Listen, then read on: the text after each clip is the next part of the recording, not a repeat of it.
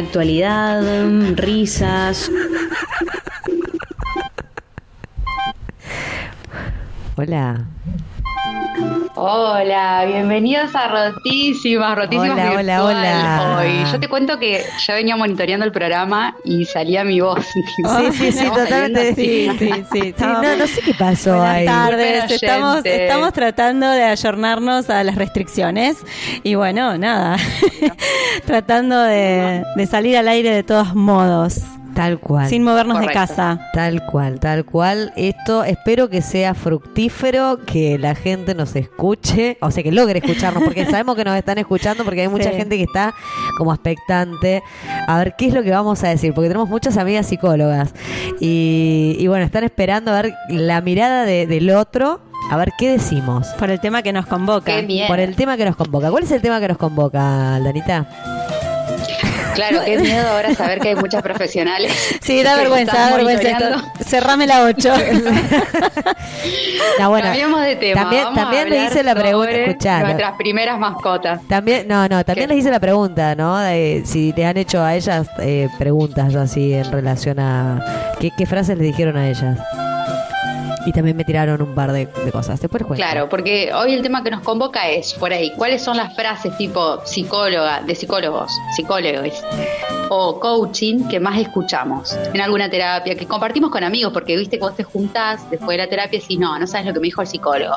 Que por ejemplo, eh, tengo que aprender a estar sola. Entonces, ay, a mí también me dijo eso. Decís, ¿cómo? Pero, o sea, o somos dos, tenemos que cambiar el psicólogo, no. No, no. Para mí se lo enseñan cuando están estudiando. Viste, hay, hay cosas que, que en la sí, carrera te dicen, vos decirle a tus pacientes que tienen, aprendan a estar solos. Claro, viste, cuando, cuando vos, cuando vienen con todos esos mambos de pareja, vos decirle, no, vos tenés que estar sola, tenés que aprender a estar sola, dejate ahí te hinchar. vas a llorar porque decís, yo no quiero estar sola. Claro, y ahí le decís, bueno, se terminó la sesión, porque esa también es una frase. Hasta acá llegamos, decía, hace 15 minutos que estoy acá. No, no, hasta acá llegamos porque no vamos a poder seguir avanzando. Ya tenés suficiente Ah. para pensar. Hay psicólogos que no atienden al tiempo, sino al proceso que uno va llevando durante Claro. la sesión, al punto tal que podés cortar a los 15 minutos, a los 20 o a la hora y media. Claro. Entonces yo a veces digo, che, pagué 2.000 mangos y estuve 15 minutos. Pero él me dice, lo que pasa es que fue muy significativo, muy fuerte lo que hablamos y me parece que acá es donde tenemos que cortar y tenés que seguir. Para mí te está chamullando. Pero es mentira, Te está chamullando.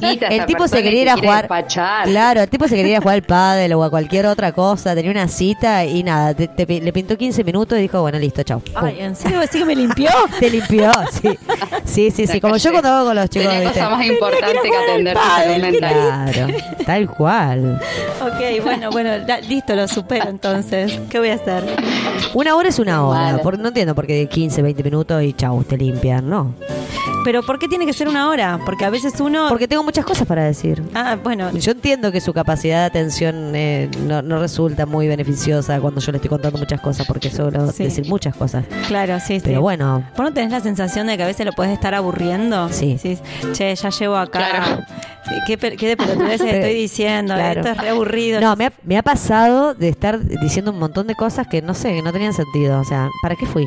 No sé para qué fui. Porque no fui con un ¿Cómo tema puntual. No, no fui con un tema puntual. Me pasaba con una este, que me hacía psicoanálisis. Y llegó un momento donde no sabía de qué hablar. Entonces, bueno, nada, le contaba mi vida. Y no, mirá, me pasó esto, me pasó aquello, hice esto otro, hice esto aquello. O sea, no, no, no, no es que iba para algo, porque no entendía bien para qué, para qué iba. Hasta que dije, bueno, chavo, no voy Ibas más. para no perder para no perder los dos mil pesos, le hablabas de algo. No, no eran dos mil pesos en ese momento, eran mucho menos, gracias a Dios, pero nada, la dejé porque no, no sé, no sentía que pudiese estar avanzando. Claro, pero quizás, bien. quizás ahora eh, sí eh, es plata. Digo, vos antes te parecía que no era plata, pero porque lo que estás midiendo con la vara de... de- Sí, en ese momento eran 500 pesos. Y bueno, pero en su momento 500 pesos era hoy como 2000. Sí, puede ser, puede ser porque Sí. hace como 4 o Sí. 5 años atrás. ¿Qué onda esto de autodarse de alta? Tipo, bueno, yo creo que hasta acá llegué, ¿eh? Me hizo bien. nos Muchas veces hacemos eso. Viste, cuando ya tocas temas escabrosos que decís, no, ya esto me va a hacer mal, mejor suspendo. si tengo que recordar mi infancia, ¿Eh? Vuelvo el que viene. lo dejo acá. No, yo sí tengo que recordar mi infancia, está mal horno con papa porque no recuerdo absolutamente No, nada, muy yo te pregunto, poquito, ¿qué muy poquito. Hace cinco minutos tampoco te acordás. No, tal cual, tal cual, tal cual. Lo, lo tuyo es una- un modo de ser ya Sí, directamente. Sí, tal cual. ¿Por qué será que uno no presta atención a ciertas cosas? Qué loco, ¿no? Eso te iba a preguntar, Chani, vos cuando vas a terapia, ¿escuchás lo que te dice la terapeuta o solamente hablas vos? No, no, retengo poco de lo que me dice, porque Poco. también dice, dice- por ahí dice muchas cosas y, y me voy acordando después con el tiempo. Cuando llego a mi casa digo, ¿qué me, qué me dijo? Mm. Me dijo esto y ¿Cómo no esto. anotás? ¿Cómo no anoto? ¿Cómo no grabo? Claro. me, pasa muchas veces eso, pero la verdad que después con el tiempo es como que me va cayendo, digamos, eh, algunas cosas que me fue diciendo y ahí voy como recapitulando. Ah, digo, bien, bien, bien, Ah, bien. Bien, bien. Claro, esto tiene sentido. Acá, te- acá tengo una amiga que me, se me está matando de la risa y dice, vos no te vas del consultorio hasta que no te atienda por los dos mil pesos. Claramente. Bueno, pero ¿cuánto tiempo vale dos mil pesos? Porque Y una hora, tema. una ¿Cuánto hora, vale? una hora. Bueno, vos decís una hora y algunos dicen 45 minutos, 40, 20. Vos decís, por, por el nivel de 20. intensidad, decís vos. Y no sé, por eso, por eso pregunto, eh, porque eso no está arreglado. Cuán- ni cuánto tienen que cobrar, ni cuánto tiempo ti- ti- tiene uno que estar ahí. Eh, Una sesión es una sesión, no me jodan. y una sesión de... Una sesión de masajes son 45 minutos a una hora. Claro, claro. Vos ya sabés que vas a eso. Bien. Una sesión de, qué sé yo, de pádel es una hora. Una sesión de... Digamos que está estandarizado que tiene que ser una Tiene que- hora mínimo. Y para mí sí. Bueno, bueno. Para mi estructura Hay- mental, hay básicamente. gente que eh, realmente está una hora y otros están 45 minutos. Hay, hay mucho. Ah, Y Vos aparte que a mí me ha pasado lo contrario, que me extiendo. Por ahí estoy una hora 15, una hora 20. Nunca me pasó pobre, eso. charlando, que charlando. sos, Aldana, por favor. Sos O tenés muchos mambos, Sí, pobre. qué pesada. Sí, se te notan la cara los mambos.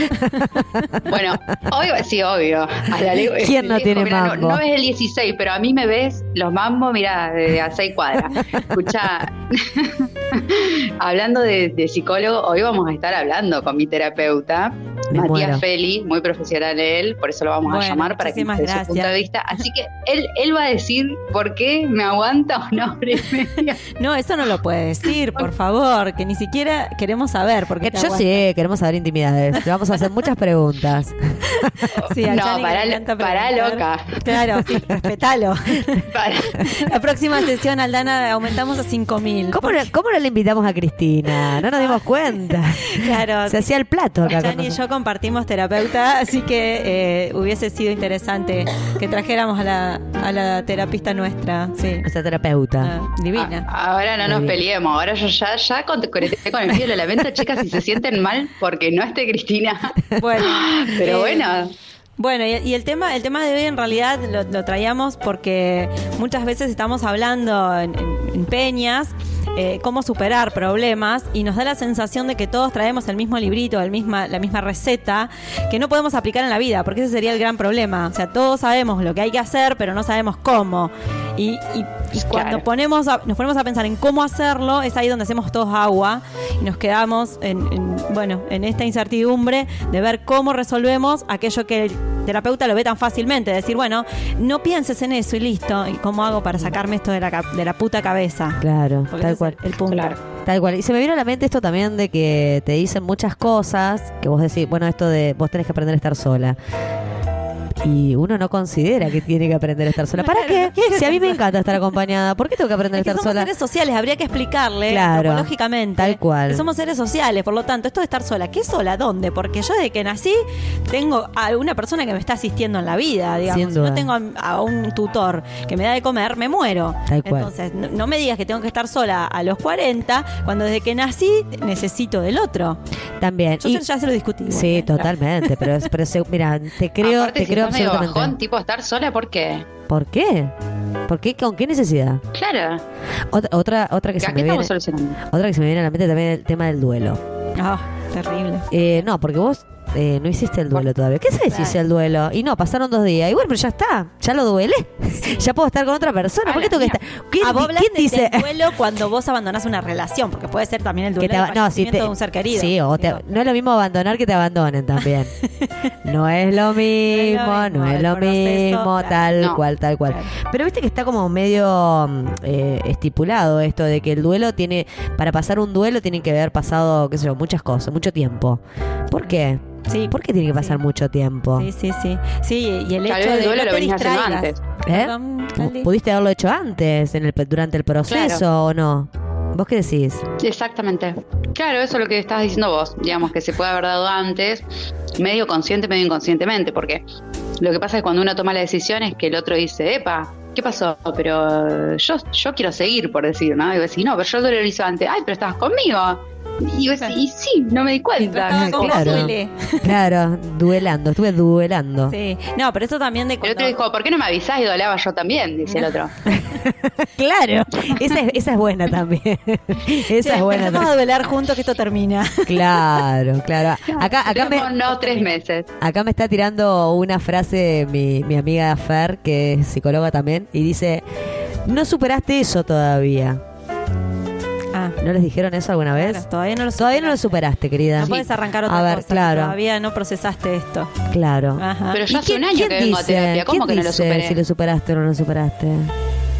¿Cómo Pues, sabemos? ¿Cuál, y es- el cuál es el punto? ¿Cuál es el supongo. Límite? esto de, de- de no, no ¿Cuáles son los indicios? ¿Cuáles Claro. son los indicios que te dicen que ya lo Y cuando te superaste? repetís, supongo. Bueno, pero eso puede ser porque seas una paspada. No, pero la- lo- uno repite, uno repite, repite, repite un montón de veces hasta que no repetís más. Digamos. Claro. Claro. O sea, esto no lo superaste, bueno, entonces buscas otra relación. O sea que superás una vez que dejas de repetir. Bueno, eso dijo Aldana. Claro. Te pusimos Claro, gracias por escucharme, Justifica, Chani. Ya se puso. Bueno, dejamos entonces. ¿Por qué digo eso? Y. Ah, no, está bien. está bien. Para mí, vayamos a un poco de música y, digamos el teléfono, si la gente Dale. nos escribe, que tanto Dale. nos ama. El teléfono, El teléfono. para que nos escriban. Eh, 155 67 67 67 sí, 80. ¿Te gustó? Ahí está. Repetí de nuevo todo junto a vos, gordita. 155 67 67 80. Bueno, perfecto. Entonces, vamos a algo de música. Colorado el 19. Muy bien. Vamos.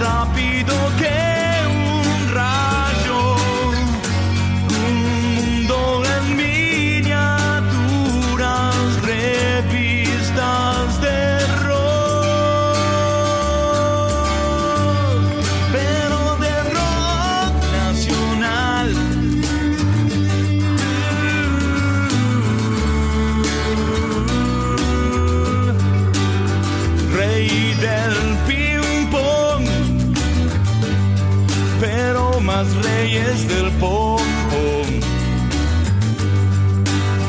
El sapo allí en su latita de Nesquik. Un artesano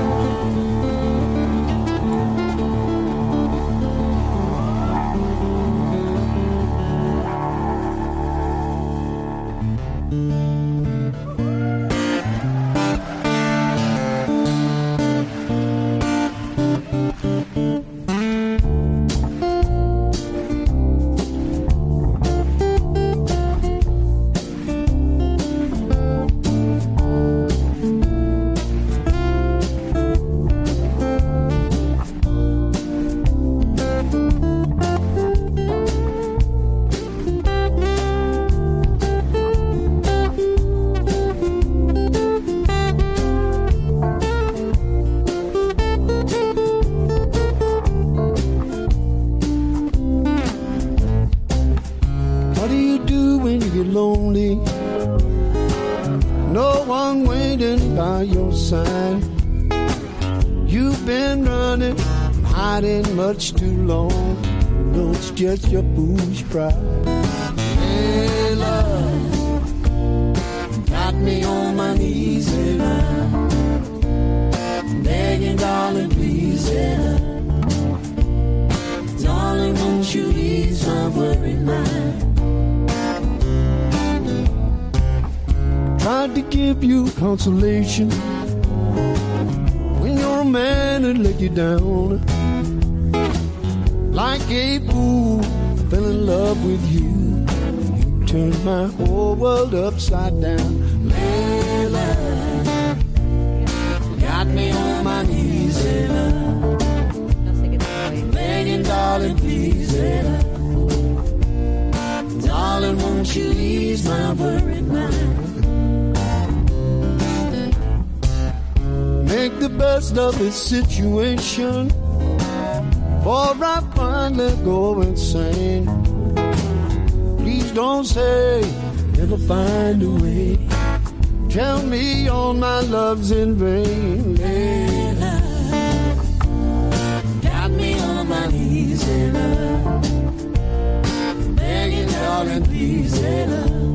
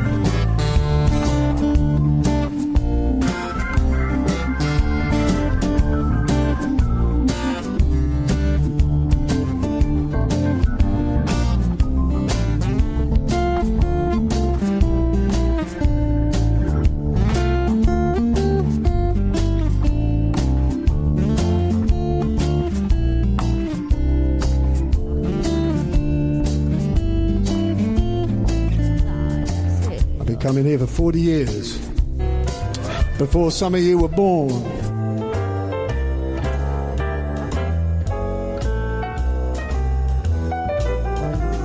De nuevo aquí. en Ay, Rotísimas. hola, hola, hola, hola. Estoy como Ay, detrás de una olla. No, bueno, pero ahí, ahí nos escuchamos bien. Sí, ahí estamos, Sí, ahí estamos estamos. de nuevo después de haber escuchado a Eric Clapton. Eh, bueno, a mí me encanta, así que. Es muy sexy. Pero larguísimo, el tema larguísimo. Largo. No, pero había que bajar un poco, un poco de relax, un poco de paz. ¿Por qué había que bajar un poco? Y volvemos. Y ¿Según quién? A mí, a mí me estresó el psicólogo. Pensar en todas las terapias que he hecho. Podríamos contar a, qué cantidad de psicólogos fuimos, o sea, en el historial de cada uno. Uno, dos, Ah, Chani lo está haciendo en tres, vivo, ¿eh? cuatro. Cuatro. Yo fui a 17. ah, listo. Por eso, ahora entiendo ¡Qué todo. locura tengo! Ahora entiendo todo, claro. Bueno, pero probé todas las 17, pero ¿qué pasó? ¿Nadie te convencía? Eh, quizás yo a, e- a ellos no les convencía. me decían, no, pero estás re bien. O si no, me decían, che, aumentó a 5 mil dólares. De, no, no puedo pagar. Ah, qué lástima, se termina la sesión. Pa- era para mí que te estaban limpiando. Volvemos otra vez a lo mismo. Vos tenés un problema de limpieza en tu vida. Exactamente, me han limpiado de todos lados. Te han limpiado de todos lados. Bueno, sí, o sea sí. que ahora tengo que trabajar con la autoestima. Sí, sí. tacho de basura. Esa sería otra, otra, para otro programa. ¿Cuáles fueron las excusas que te dijeron para limpiarte? Está buena. Ay, qué feo. Bueno, a mí, a mí me, me han dicho muchas veces te tenés baja la autoestima. Yo no sé si no, se les acabaron la- las cosas para decirme o qué, y, pero me, me tiraban Esa esa. también es una frase recurrente. Ay, qué insegura sos. Todo el mundo tiene problema de autoestima, Todo, loco. todo, ¿Qué todo. pasa? Na- nadie la, tiene allá arriba. humana es un mal de todos, así que nacemos vulnerables, somos vulnerables, dependientes de todo lo que está a nuestro alrededor. ¿Por qué es tan difícil creérsela un poco? ¿Por qué, por qué no somos capaces? ¿Será que nos metieron eso? Sí, sí, te meten eso, la humildad, bajar la cabeza, obedecer. Eso, la educación es eso. Desde que verdad. tenés que obedecerle a Es todo cierto. el mundo Es y, a- cierto. y al poder que, que ejercen sobre vos, al punto tal de que todo lo que vos haces tiene que ser en, en relación a alguien que te ordena. Es verdad. Bueno, También pasa, chicas, que uno ve, por ejemplo, Jennifer Aniston, que si raja la tierra, todo el mundo se la quiere, la quiere conocer. Vamos a ser un poquito menos grotesca. Con el potro más hermoso del mundo, que es Brad Pitt, y de repente aparece Angelina Jolie y te barra el pibe. Y vos decís, ¿qué autoestima ni qué autoestima? Si esta tipa, si le pasa a ella, ¿cómo no me va a pasar a mí con el kiosquero que tiene una panza de 5 metros y chupa por todo el día de Norjota? Claro. ¿Por qué? Estaba regresivo. Es que nadie, nadie se salva de los cuernos, chicas. Subime ahí un poquito. Porque no entiendo por qué me bajás. Estamos eh, con el mismo micrófono con Porque Aldana. por ahí te pones gritona vos. No, y porque- entonces te No, hoy no puedo gritar, chicas. No me da la voz. bueno. Estoy agotada vocalmente. Bueno, frases que escuchamos en el psicólogo, psicóloga, coaching. Chani después nos va a hablar por, de su experiencia por el coaching. Yo les leo los mensajes que llegaron a Instagram. Dale. Nosotros pusimos algo, algunos, tiramos como unas ideas para que la gente se prenda y entienda, ahí la consigna no es tan clara. Eh, cosas que hemos escuchado. Deberías calmarte la ansiedad como si fuera algo tan simple como programar y desprogramar. Te bigo- soltar. sería algo así como te calmás, bigotuda. Hay un meme. Ahora se usa ¿Por ese. qué digo tú? Hay un sticker, es así, es un sticker, te calmas. Ah, me muero. No sé por Claro, hemos, cambiado la frase. Claro, el psicólogo te dice, te tenés que calmar, no sé qué. Deberías calmar la ansiedad, Bien. bajar la ansiedad. Y tu amiga en el grupo te dice, te calmas, bigotuda. Claro. Esta es tremenda. Todo lo que te molesta del otro es espejo. O sea, lo que vos te... Tremendo. Me parece horrible esa frase. Pero es la verdad. totalmente. Es verdad, es verdad. Es una frase mm, que creo que es muy cierta. Porque en realidad nos molesta del otro cosas que no queremos ver en nosotros o que nos molesta de nosotros mismos. Si te pones a analizarlo Bueno. y en el momento y tratás de verlo, o sea, si vos, si vos no te parás y lo analizás, o sea, sigue, pasa, no te das cuenta. Pero si lo haces en el momento que te está pasando, ¿qué es lo que realmente te molesta? ¿De dónde viene esa molestia, ese enojo? Realmente podés, primero, definir si realmente estás enojada o es otra cosa lo que te está pasando. Porque eh, algo, por ejemplo, que aprendí con mis Ahí está terapias. haciendo coaching, mirá. Claro, no, no, algo que aprendí en mis terapias es que vivía enojada, ¿sí? Y no Sí. entendía por qué estaba enojada. ¿Qué era lo que me enojaba tanto, tanto? Siempre el- enojo era la primera emoción que me surgía. Eh, hasta que me dijeron, bueno, no, detrás del enojo hay otra cosa. Entonces, fíjate, analiza de dónde viene ese enojo. ¿Qué es lo que realmente te molesta? ¿Te molesta esto te molesta otra cosa que viene a colación de eso? O eso que, que hizo o que, o que está pasando en realidad significa otra cosa. Y eso que significa es lo que a vos te molesta este particularmente. ¿Me entendés? Bueno, pero a mí, por ejemplo, me, me hincha las bolas la gente mentirosa, la gente vueltera, y yo no soy ni mentirosa ni menos vueltera. Pero, Mentirosa eso, puede pero ser eso un es poco, pero intolerancia. No, no, no, no. Eso porque sos de Pero Scorpio. Eso porque quiero matar a todos, que se Claro, extinga la claro. humanidad. Tenés una furia contenida.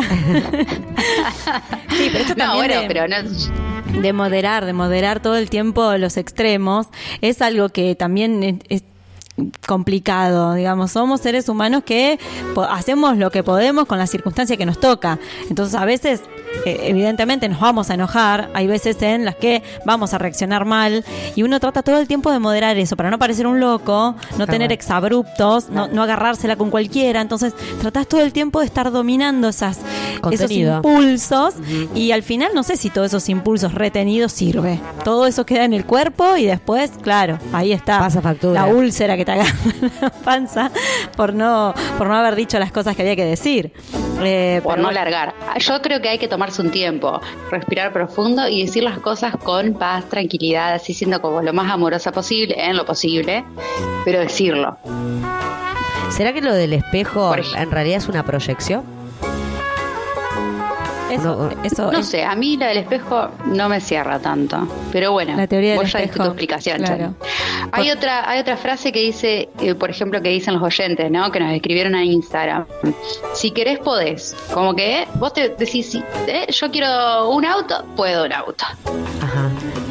Bien, el Por universo. ejemplo. No entendí. Bueno, cuando el universo vos le pedís, te trae. Mirá, qué copado. El secreto. Pedid y se os concederá, dice el Señor.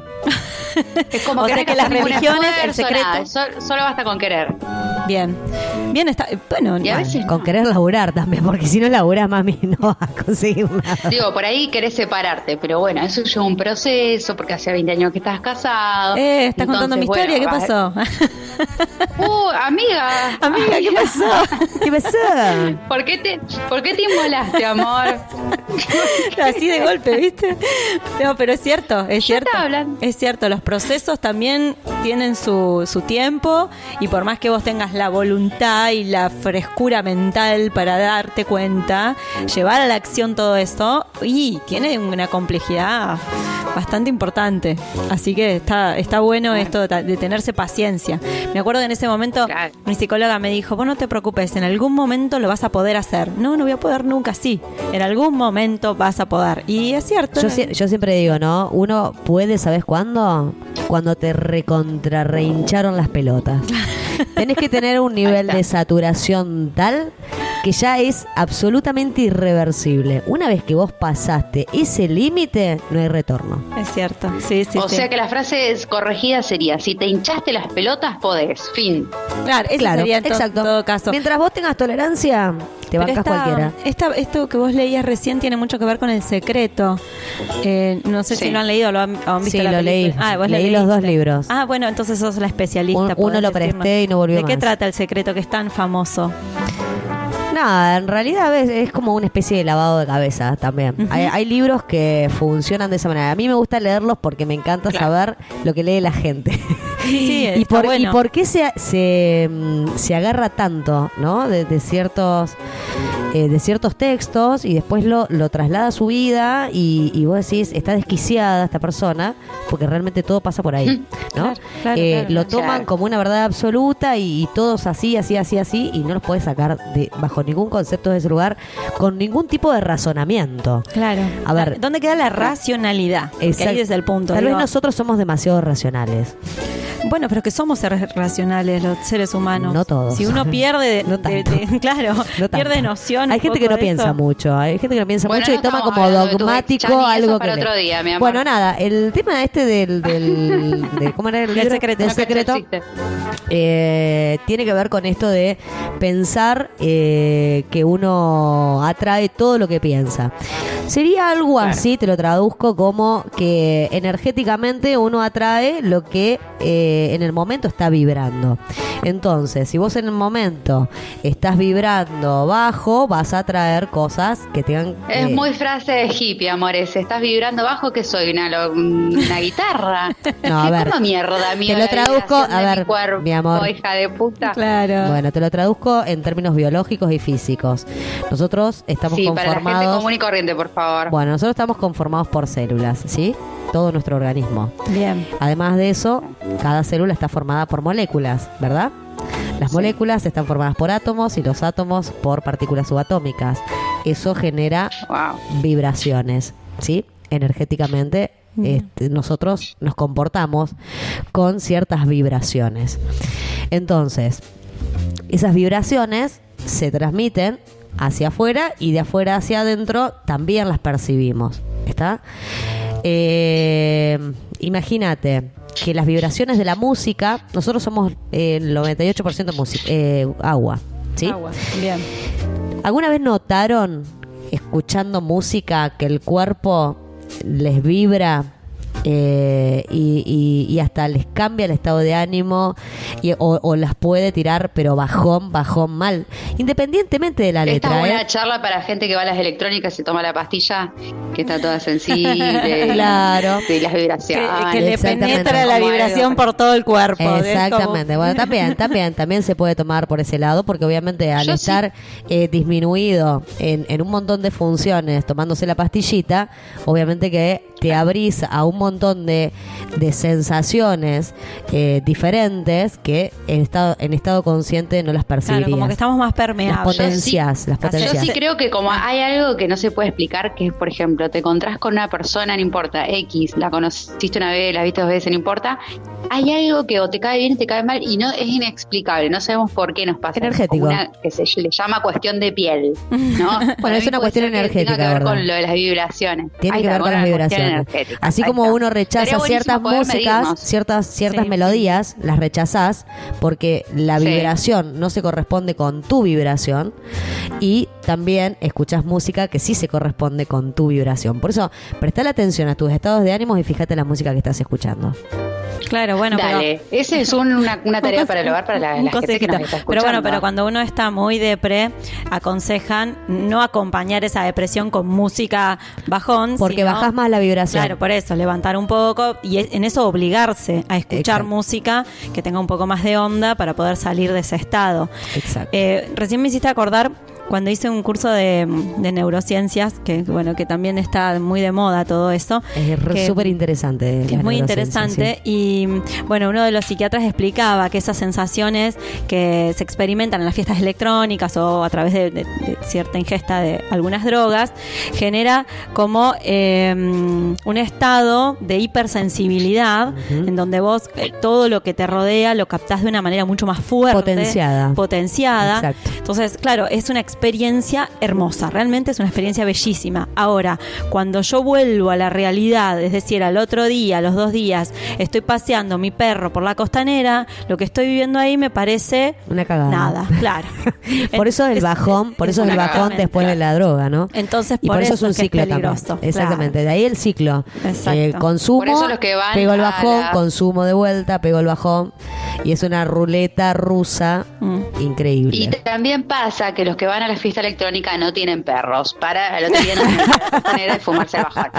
Bueno, chicas, más frases que llegan de nuestra gente, nuestra oyentada, los más lindos del mundo. Dice Contanos. una de las chicas, no uses frases del tipo, me hiciste enojar, me hablaste mal. Hay que usar frases del tipo, me enojé porque no me hables así, porque me hace mal por tal cosa.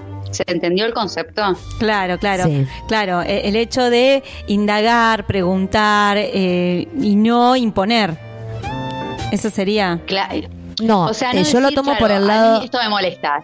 No, a mí yo prefiero Me que gustaría. vos me digas algo así, como vos expresar tu sensación. Lo que, sensación que expresar lo que necesitas, produce. exacto, expresar lo que vos necesitas y no lo que te está generando, el malestar que te está generando en ese momento.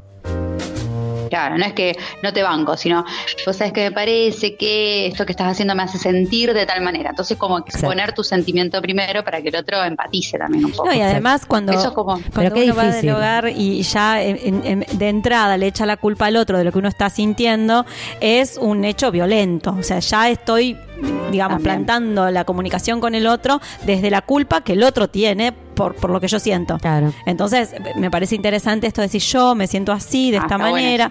Entonces, bueno, entramos con un diálogo con el otro que no es violento. Porque si yo voy a decirle, lo que pasa es que vos me hiciste sentir esto, vos y vos, el otro va a decir, no, pero yo no tengo nada que ver. No, Entonces, no, no. Ojo, ojo que vos no decís vos me estás haciendo sentir esto. Esto que vos estás diciendo a mí me hace sentir así. Claro. Es diferente que capaz que esa Por persona ejemplo. se lo dice a otra y no le hace sentir así. Es que vos te estás sintiendo así. Claro. Exacto, sí. Lo difícil es saber qué es lo que estás sintiendo en ese momento. Sí, estaba, ¿no? Porque- poniendo, estaba poniendo el ejemplo contrario Claro. recién. Exacto. Recién estaba poniendo el ejemplo contrario. ¿Está, Valdi? Bueno, Por importa. Sí, sí, ejemplo, sí, el, el te ejemplo, entiendo. el ejemplo Bueno, contrario bueno, sería uy, me, eh, vamos a parar. me quitaste- Vamos a calmarnos, me quitaste las ganas de parecemos comer. tres locas hablando de lo mismo. escuchá, escuchá, un ejemplo sería me quitaste las ganas de comer, la verdad. No, escuchame vos a mí. ¿Entendés? Y la, la versión tuya sería, en lugar de decir me quitaste las ganas de comer, es ¿por qué me estás hablando así? No me gusta que me hables así. ¿Entendés? O. Bueno, algo, yo lo anoté como una preguntita para hacer para, para Matías, que él capaz que nos pueda. a ver, que nos pueda ayudar, nos pueda ayudar. Sí, sí, sí. Exactamente. Bueno, y el último mensajito, porque ya me cansé de leer. No sé si vos, Chani, después. Eh, La- la- de, Dice- última, seguimos leyendo después. Acá, de acá. Efra, Efra nos manda una. Dice, pará, pará, escuchá, dice, ella quiere, yo le digo que voy a leer un mensaje y me quiere leer ella, no importa. Ahora lo leo yo. No, no te escuché, Si gorda. Dale, dale.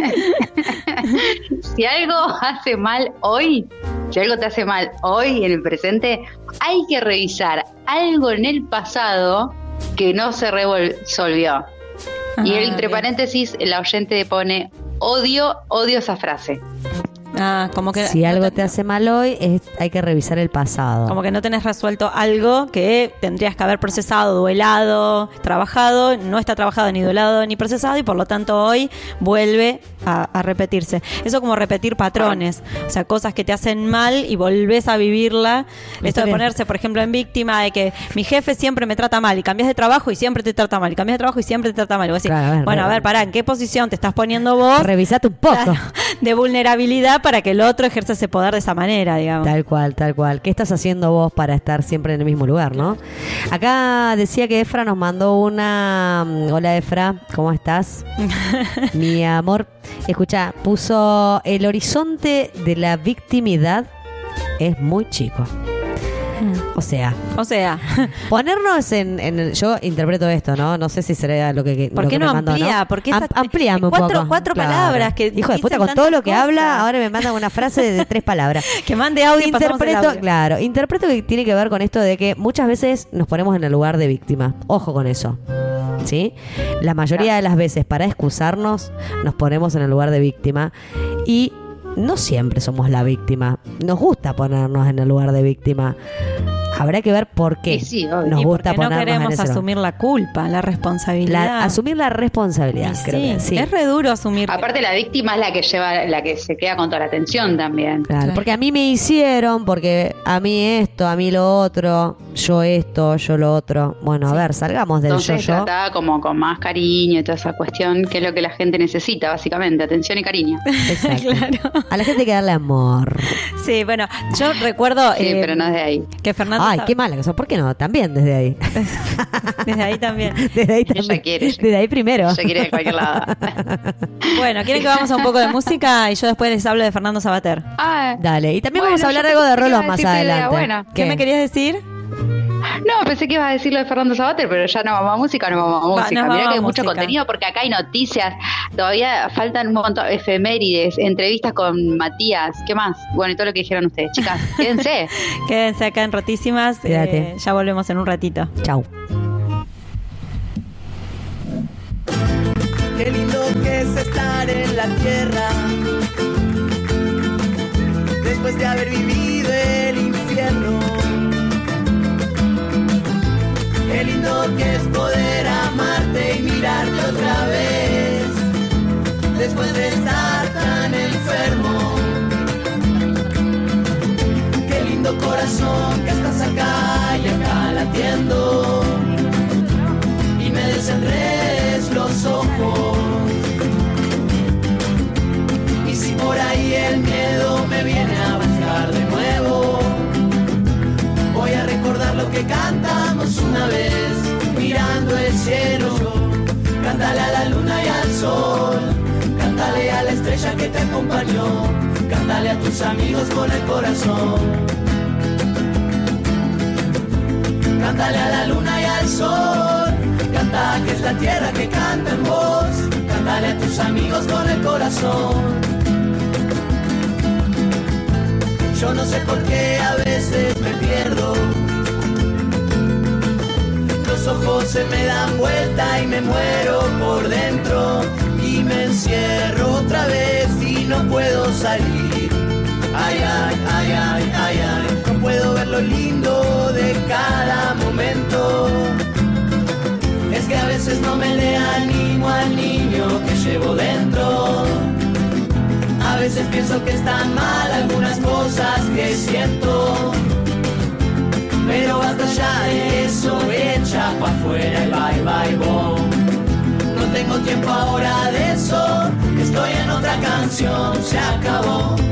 Cántale a la luna y al sol, cántale a la estrella que te acompañó, cántale a tus amigos con el corazón. Cántale a la luna y al sol, canta que es la tierra que canta en voz, cántale a tus amigos con el corazón.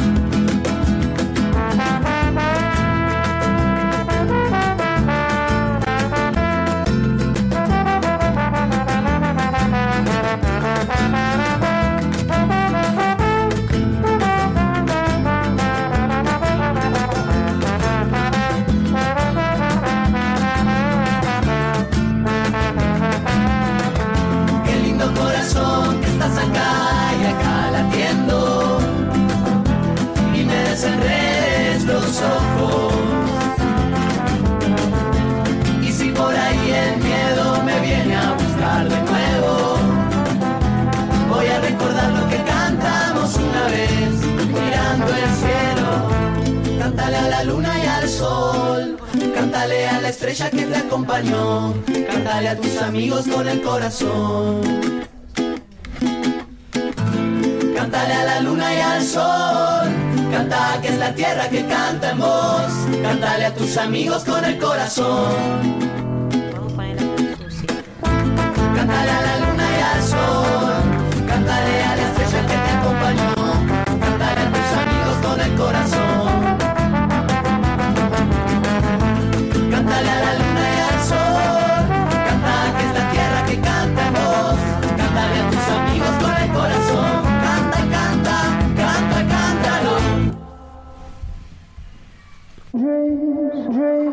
I've been having dreams, jumping on a trampoline. Flipping in the air. I'll never land, just float there. As I'm looking up, As I'm looking up, suddenly the sky erupts. sky erupts. Flames that light the trees, spread to fallen leaves. Now they're Wait if I'm on fire. How am I so deep in love when I dream of dying? I never feel so loved. I've been having dreams, splashing in a summer stream. Tripping, I fall in. I wanted it to happen. My body turns to ice. My ice, body turns to ice. crushing with a paradise. Paradise. Solid block of gold, lying in the cold. I feel right. Ah, boluda, la del coso. La del artículo. If I'm on fire, how am I so deep in love when I dream of dying?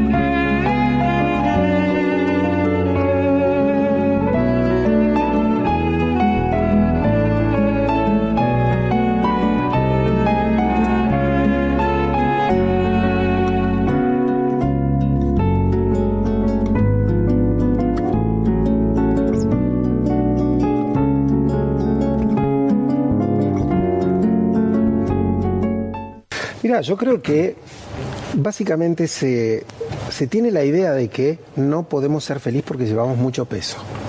¿Sí? Entonces, cuando te dicen, bueno, vos tenés que soltar. ¿Soltar qué? Soltar los mandatos, soltar la historia, soltar una historia de amor específicamente, digamos, de la cual no te desprendiste. Dicen, soltalo, salí de nuevo, conoce a alguien, soltar tu pasado. Es decir. ¿Pero se supone que tenés que ir con poco peso por el mundo? Mira, yo creo que es imposible ir con poco peso por el mundo. Lo que hay que tratar es de mm, llevar solamente aquel peso que es indispensable o inevitable.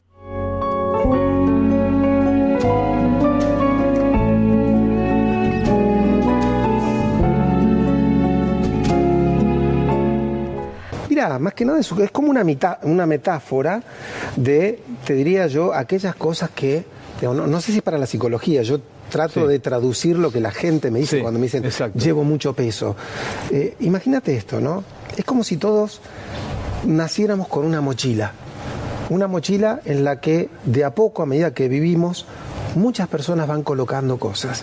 Algunas cosas son buenas y otras cosas son malas. Nos van colocando frases, palabras. Alguien nos coloca una piedra que dice, vos nunca vas a ser feliz. Otro nos coloca, vos no servís para nada.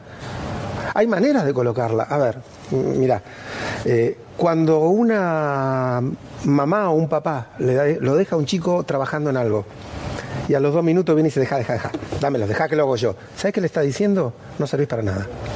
Deja que lo hago yo porque vos no servís para nada. Vos no servís para hacer. En ese pequeño acto estás colocando una piedra que tiene eso en la mochila del nene. Exactamente, ¿sí? Y entonces a veces lo que colocan es maravilloso, porque lo que te están diciendo es, mirá, jugátela, dale, pelea, si te gusta pelealo, si te gusta hacelo, y atrás viene otro y colo- Entonces vamos transitando la vida con una mochila llena de cosas que otros eligieron para nosotros, que otros nos pusieron.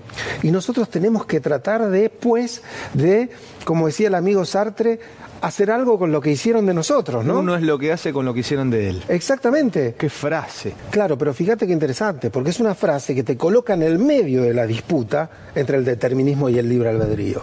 A ver. A ver, el determinismo que dice, el destino está escrito. Y entonces ahí vienen frases que te dicen, vos no naciste para esto. ¿Sabes qué? No es lo tuyo. Tremendo, pero ¿cuántas veces alguien nos dice, no, se ve que no es lo tuyo, no, no, no insistas? Ese es el, el destino está escrito. Frases tremendas, nadie se muere en la víspera, si tiene que ser, va a ser. O sea, frases tremendas que parecen dejar de lado todo lo que nosotros podamos hacer por construir nuestra vida.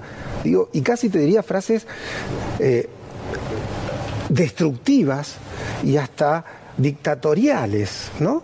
Porque digo, ¿y para qué nos vamos a esforzar en poner hospitales públicos cerca de la gente si el que se va a morir se va a morir? Ya está escrito que sí va a morir.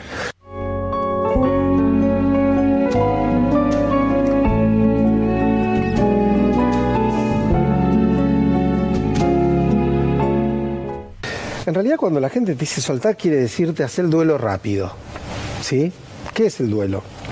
El duelo es el proceso inmediatamente posterior a la pérdida de algo que queremos mucho. Mirá, no se puede acelerar los tiempos de un duelo muchas veces. Digo, si tenés una pérdida que te dolió mucho, vos estabas muy enamorado, ¿sí? Jugaste muchos sueños, hiciste mucho por una relación, te llevaste puesto un desengaño. No hay cosa más parecida a la muerte que un desamor, ¿sí? Uy, qué fuerte eso, Gaby. Porque cuando, ¿En serio se conecta con la muerte, con lo tanático, un desamor? Y cuando alguien te dice no te amo más, la angustia que te agarra y la sensación de que perdiste ahora, tu mundo. estoy angustiado ahora, me lo estás diciendo y estoy Sí, angustiado. claro, vos imaginate que, que estés enamorado de alguien, digo, simplemente hacete esta imagen, que ahora terminamos la nota, te está esperando la persona que amás y dice, ah, Ale, pasé para decirte algo, no te amo más. Después vos ten- tenés que, que- que irte con ese peso, ¿no? Cuando alguien no te ama más, te destruye un mundo, un mundo de sueños, un mundo de ilusiones, un mundo de proyectos.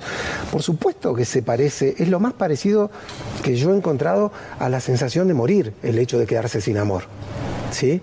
Porque, fíjate, justamente hay, hay una etimología mentirosa, digámoslo, es mentirosa pero es poética, de la palabra amor, que dice que A significa sin y mor viene de morte ni significa muerte. Con lo cual, amor significaría sin muerte, es decir, estar vivo. Es mentira porque un, un prefijo es en latín y el otro es en griego, no importa, pero suena, ¿no? Y entonces, eh, quiero decir, es poéticamente hermoso pensar que, estar, que el amor es algo que te trae algo del orden de la vida. Entonces, cuando alguien te dice, no te amo más, te está diciendo, para mí te moriste, para mí no existís más. ¿Sabes qué? Llévate tus sueños y tus ilusiones porque no me interesan.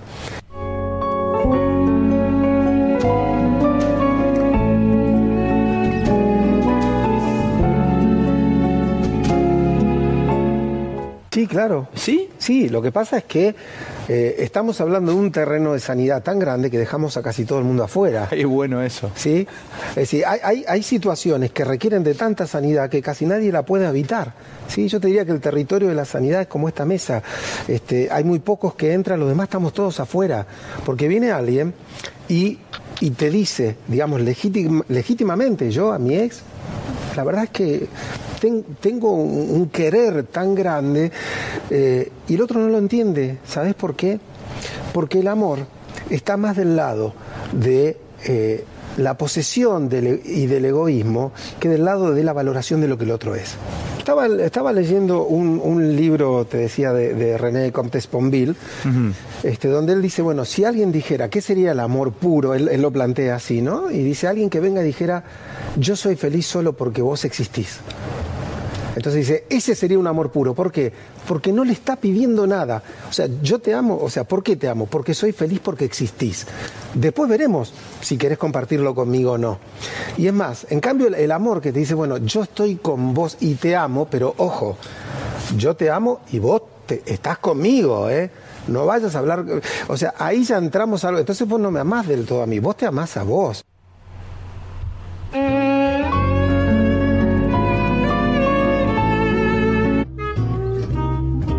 Bueno, hola.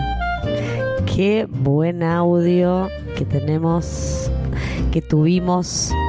Creo que muchas cosas podemos sacar de... Un audio para desandar. Sí, sí, totalmente. Para, Bueno, para decir muchas cosas. A Gabriel Rolón, para quienes, mm, bueno, no lo conocen, es un psicólogo divulgador argentino y que, bueno, que en su lenguaje realmente logra empatizar con muchas de las cosas que a todos los seres humanos nos pasa. Así que, bueno, habíamos elegido este audio para compartirles cuestiones que tienen que ver con esto de, de- de sol- esta palabra que se utiliza frecuentemente, que es soltar. Cuando una situación... Sí, sobre- Sí. No, Cuando- no, no, sobre todo cuando eh, por ahí lo más, o lo que yo resalté como interesante, que dice que, que nos van poniendo cosas como en una mochila, ¿no? De lo que somos capaces Sí. y no. Entonces por ahí soltar es súper difícil. Si te están diciendo todo el tiempo o te dijeron durante mucho tiempo una cosa.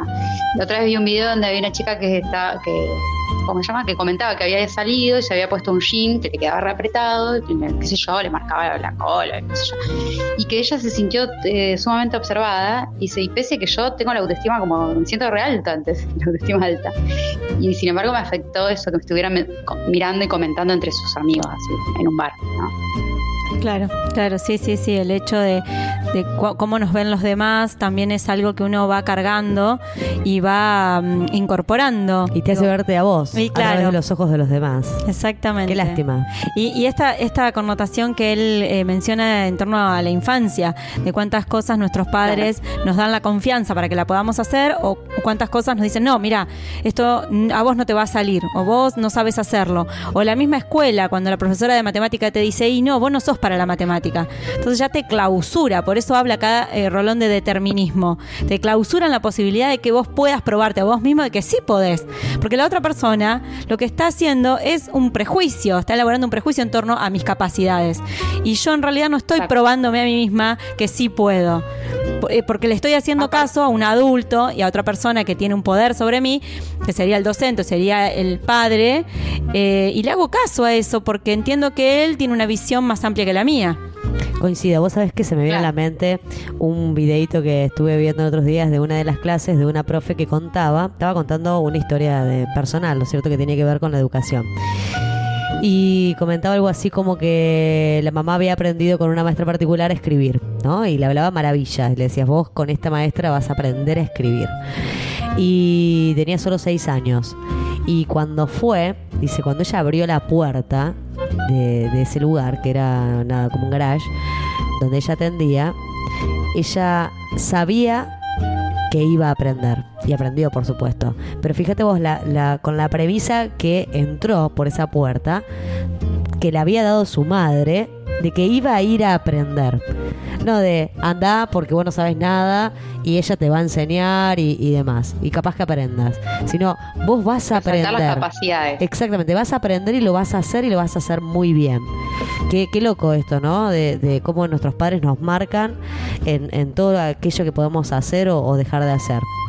Sí, sí, y esto es lo que mm, decíamos, eh, digamos, a partir de Rolón, que son frases destructivas, son destructivas, porque anulan la posibilidad de que nosotros nos probemos a nosotros mismos que realmente podemos. Y eso también clausura después carreras, porque hasta uno dice, no, no voy a elegir la ingeniería porque la profesora de quinto grado me dijo que no era bueno para las matemáticas, ¿sí? O vos en realidad no tenés sensibilidad para ser sociólogo, o, o no tenés liderazgo para estudiar ciencias políticas. Y uno se va como amoldando a lo que otros han apreciado de nosotros y vamos eligiendo entonces a partir de lo que los otros han vis- visto en nosotros. Es, es terrible. Por eso él habla también de mandatos, e incluso hasta el ser mujer o el ser hombre. O no, vos sos muy así o sos muy así, y por eso perfilás para algo que para el otro, desde su propia estructura, entiende que es. Por eso no hay, me parece que... O sea- sí, perdón. O sea que yo eh, le puedo echar la culpa a mis padres de no haber pegado un éxito, un hit hace por lo menos 36 años. Por supuesto, por supuesto. En realidad, en realidad Sartre, Sartre diría, eh, nosotros somos, ¿sí? Eh, la, la frase es bastante interesante porque nosotros nos hicieron de una manera, sí, y, y- y estuvimos condicionados por un montón de cosas, pero lo que ahora somos es responsabilidad nuestra. Eso dice Sartre. Sí, sí, sí, todo lo que hicieron de vos hasta acá está muy bien, pero lo que vos podés hacer de ahora en más es tuyo. Entonces sí, estamos condicionados, más si sabes. ¿Eh? Porque si, claro, más si sabes qué pasó. Si, si, por ejemplo, en el caso tu madre, padre, no importa, te diga vos no sos capaz de tal cosa, y hoy, siendo adulto, entendés que lo dijeron desde un lado, desde el desconocimiento, sin querer hacerte daño, lo que sea, pero te afectó, decís, bueno, nada, fue una idea de ellos. Yo en esto, capaz que puedo, voy a probarme, voy a intentar, o, o lo hago directamente, me tiro la pileta. Sí, yo me acuerdo que yo quería ser profesora de filosofía y mi mamá me decía, no, los griegos, vos te imaginás estudiar todo eso. No, de ninguna manera. Bueno, quiero hacer psicología. Uy, pero vos no sabés los locos que tenés que atender. Pobre mi madre, la estoy escrachando, pero eh, Noela, ¿vos te parece psicóloga? Vas a estar en un lugar, vos sos tan sensible, no me parece. Vos tenés que estudiar comunicación social. Y bueno, estudié comunicación social un tiempo. Nada que ver, nada que ver. Sabés que yo tengo un montón también de frases que me han dicho cuando era chica que me marcaron muchísimo, que me terminé dando cuenta después de hacer muchos años de terapia, porque uno entra a indagar y va hacia atrás y cuando contás ciertas anécdotas y te viene, a la eh, digamos, te invade una emoción de tristeza y llorás, te das cuenta que te hizo mal.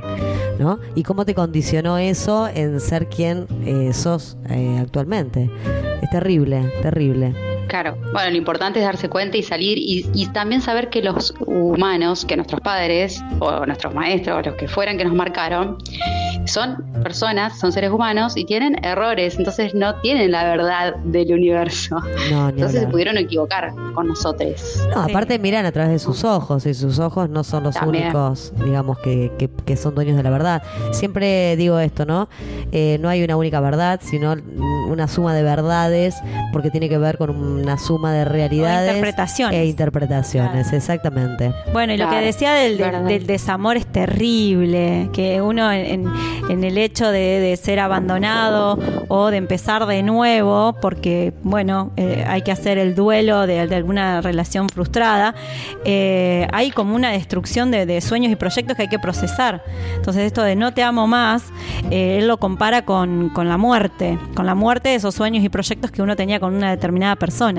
Exacto. Vos sabés que en relación a eso, eh, Fer me estaba comentando que en- y en función de esto del duelo, ¿no? Que hablamos en el, en el otro, en los otros capítulos de hoy, eh, decía que hay un tiempo relativo para el duelo. eh, de lo que se espera, de lo que se puede hablar del duelo patológico, eh, es aquel el que, que permanece, ¿no? Entonces le digo, bueno, pero ¿cuál es el, el duelo patológico? ¿Cuándo se considera patológico un duelo? ¿no? Y dice, si, las, si los pensamientos y los sentimientos de tristezas son intensos y largos en duración, hablamos de duelo patológico. Generalmente si dura más de dos años. Eh, entre, dice, tiene otros síntomas también, como la falta de concentración en, de- en distintas actividades y, y la tensión extrema en los recuerdos relacionados con la persona o con la pérdida. Y, y nada, me quedé pensando en esto, ¿no? Porque por ahí uno habla así como muy livianamente de cuánto, cuánto es el tiempo de, de duelo.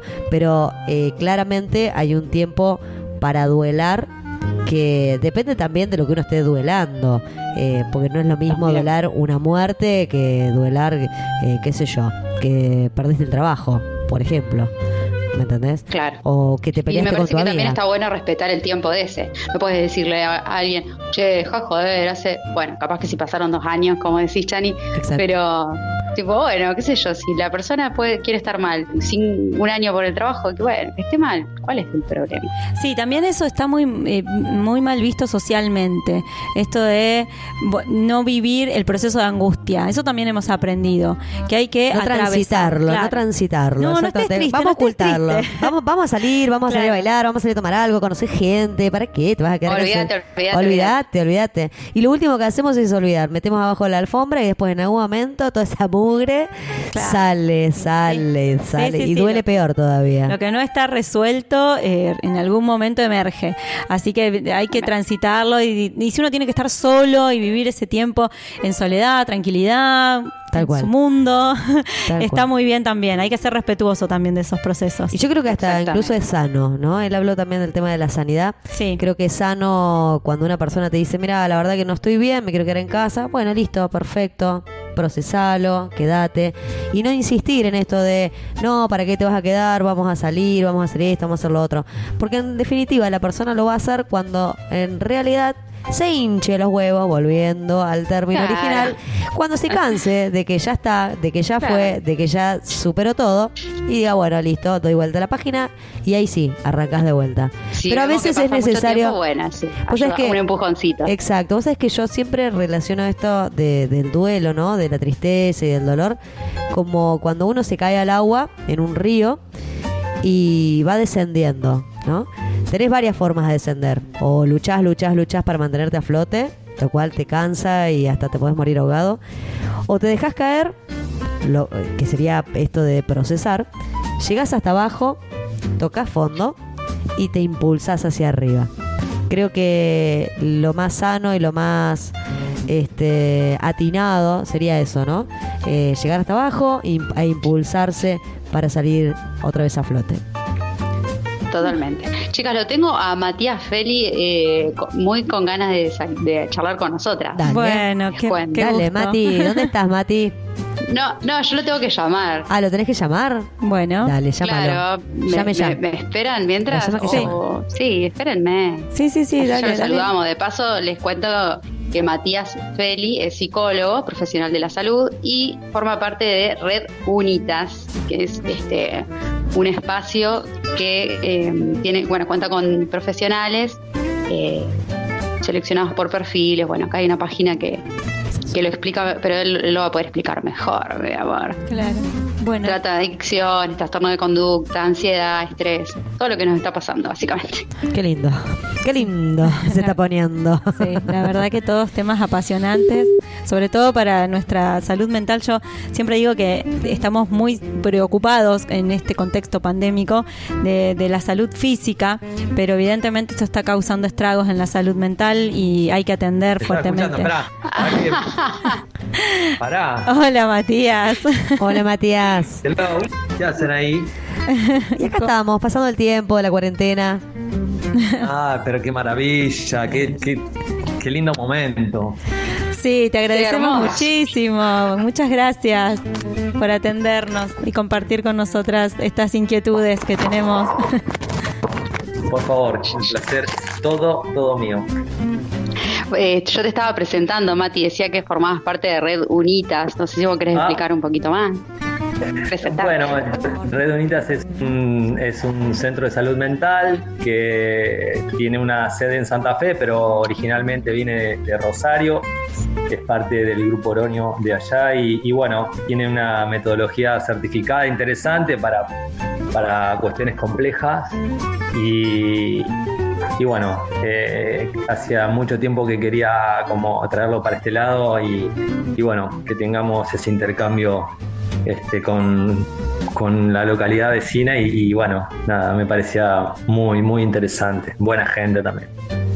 Así Buena que bueno, gente. este, buena gente. Un, pa- aparte. un país con buena gente. Eh, y bueno, y, y confiaron en nosotros y, y estamos hace ya desde 2019, eh, bueno, comienzo de, de pandemia, toda una serie de adaptaciones eh, tremendas, de configuraciones, todo, ¿no? Un- un- una cuestión muy, muy importante para adentro para, para poder hacer frente a esta cuestión, ¿no?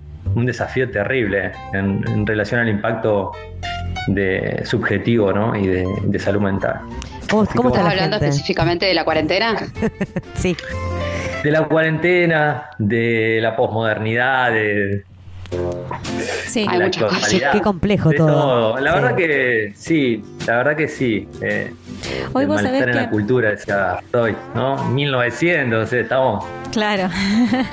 mucho Vos más. sabés que hoy justamente de eso, pero bueno, eh, sí que va tomando configuraciones interesantes y desafíos. Hablar. Hoy justamente mm, compartía con una clase de alumnos, hablábamos del hombre posmoderno, o sea, del hombre contemporáneo, básicamente, del hombre hoy. Sí. ¿Qué, qué características ellos le atribuían, los, adolescentes, ¿no? Al hombre de hoy. Sí. Y, y muchos de ellos utilizaron eh, la palabra egoísmo, indiferencia, utilizaron la palabra consumista, eh, poco empáticos. Y a mí me llamaba la atención que, que ninguno dijo algo eh, positivo del hombre contemporáneo. Digamos, hay algo que nos rescata, hay algo que realmente nosotros podemos aferrarnos para sentirnos más humanos y no tan deshumanizados. ¿Cuál sería la esperanza que me daría la terapia, la psicología, para no caer en, en, bueno, en, en esta definición del hombre contemporáneo como un hombre deshumanizado? Bueno, yo en, realidad creo en los opuestos. Yo creo que todo es una equilibración, una- un- hay un dinamismo muy, muy fuerte. Eh, y fue en todas las épocas eso. Creo que tiene que ver con los cambios generacionales, tiene que ver con los cambios tecnológicos, tiene que ver con, con un montón de cuestiones. Qué raro que no dijeron virtuales, por ejemplo. Claro. Ah, lo primero que se me vino a la mente a mí. Claro, claro, claro. Y de hecho estábamos hablando a través de una pantalla, fíjate vos, estábamos hablando de encuentros sincrónicos. Claro, o sea, por ejemplo, ¿no? Claro. Sí, no sé por qué, no sé por qué habrá disparado toda la cuestión más pesimista. Eh, Por tu culpa, Noel. Sí, o es mi sea, culpa, es mi culpa. Claro. O sea, no hay, no hay, no hay otra, ¿eh? Eh, claro, no, no, no. em, yo, em, yo veo muchos desarrollos. eh, si bien tenemos que crecer mucho como civilización y como cultura, eh, también me parece que, que vamos cambiando a través de las mismas tecnologías que nos destruimos, también vamos haciendo algunos cambios adaptativos muy interesantes en relación a lo energético, a lo ambiental, en relación a, bueno, a la, a la producción de alimentos, por ejemplo, son como las grandes cuestiones, digamos. Eh, pero bueno, eh, no, no hay nada de eso sin, sin un impacto ecológico, social. Eh, deberíamos eh, adaptar un montón de cuestiones para que eso sea funcional, nos haga, eh, nos haga felices de alguna forma como humanidad, digamos, que nos haga más plenos, que, nos, que nos, no sé, que nos beneficie.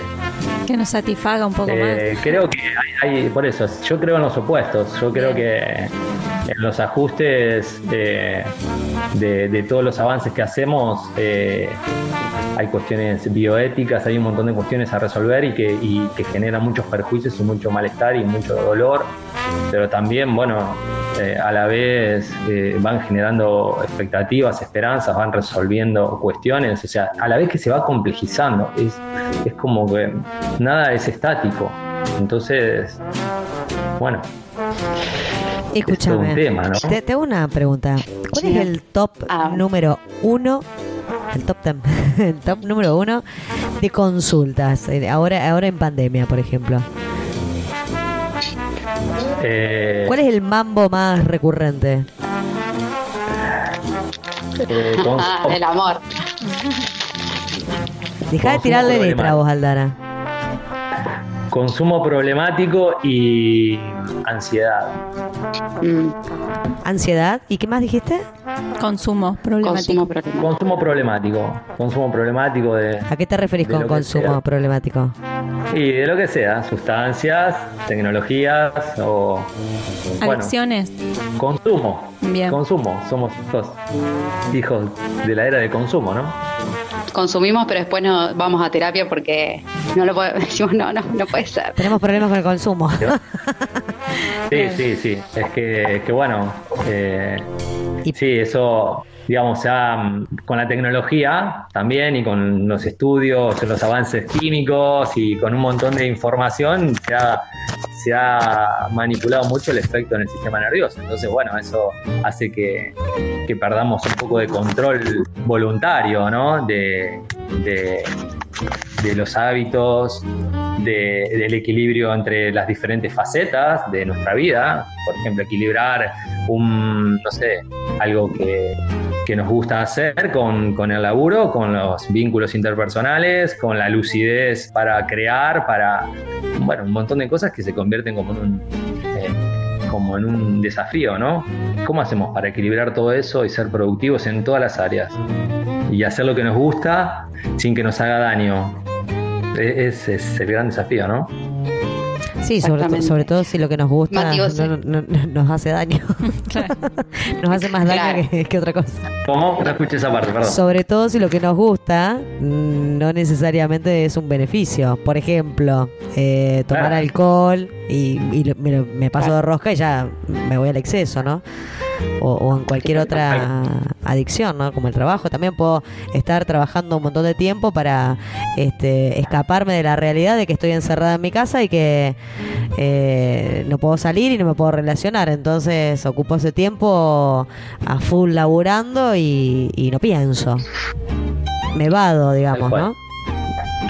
Che, Mati, Pues son vos sabés que nos evasión. convocaba el tema de hoy. Decíamos, y la gente, en fin, ¿no es cierto? Porque uno en terapia por ahí escucha como cosas en común, ¿no? Las frases en común, tipo, tenés que aprender a soltar, este, chicas, ayúdenme porque yo por ahí me olvido. Va, ya me olvidé, la primera ya me olvidé. Todo lo que Eh, te molesta del ah, otro es el podés- espejo. Es tu espejo. Todo lo que te molesta del otro es tu espejo.